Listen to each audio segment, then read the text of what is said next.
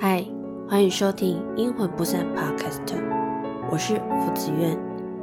本节目内容包含音乐史、电影、书籍、经验等分享内容，大家可以挑选自己喜欢的系列进行收听。准备好了吗？让我们一起听下去。嗨，大家好，我是福子苑。今天呢，我们这个节目叫做莱茵河河畔。大家听到莱茵河没有错，我们就是跟我们的音乐史是有相关的一个延伸出来的节目。那在这个节目里面呢，我会介绍我们根据我们音乐史的年代去介绍它那个当时年代的音乐。像比如说，今天我就是想要介绍一个呃大家耳熟能详的作曲家，巴洛克作曲家叫做巴哈。那他有一个平均律键盘的曲集。那他是在一七二二年创作了一组在全部二十四个大小调的前奏曲与副歌。那这一次呢，我就自己录了一个他的第一组 C 大调的前奏曲，那跟大家介绍一下。那大家也可以听听看，让大家稍微知道一下。也许你在听这一段音乐的时候，你会发现有一点耳熟能详。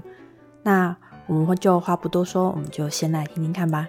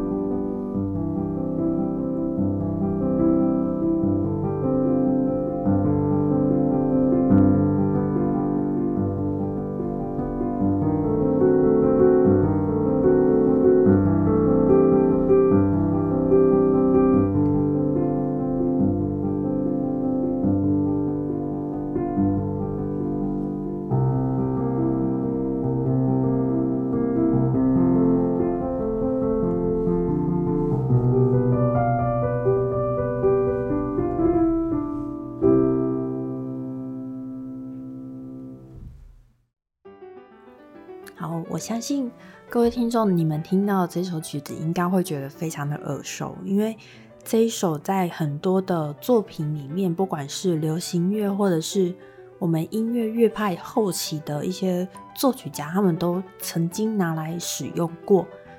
像比如说，呃，舒伯特的一些圣母颂啊，他就是有用巴哈的这首歌来用。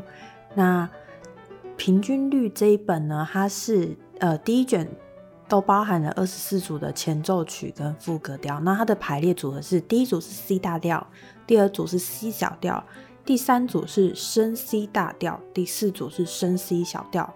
它会以此这样子不断半音的上升，然后包含了所有的谱。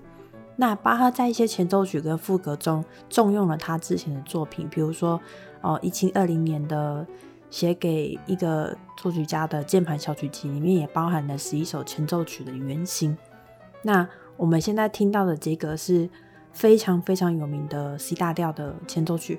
那之后呢，我们随着我们的莱茵河的咏叹调在介绍作曲家的时候，我也会不断的延伸出找到相似这个时代的作品，然后分享给大家。那如果有任何的问题，或者是有一些想要表达、想要留言的话，那也欢迎大家在下方留言，或者是给一个评分跟评论。那我看到的话之后，我会在下一个节目里面，我也会跟大家就是回应以及分享。那我们这个节目就到这边喽，谢谢大家的聆听。有其他问题的话，也欢迎就是写信或者是到铺浪留言告诉我。那我们就再见喽，呃，Love Dutch，拜拜。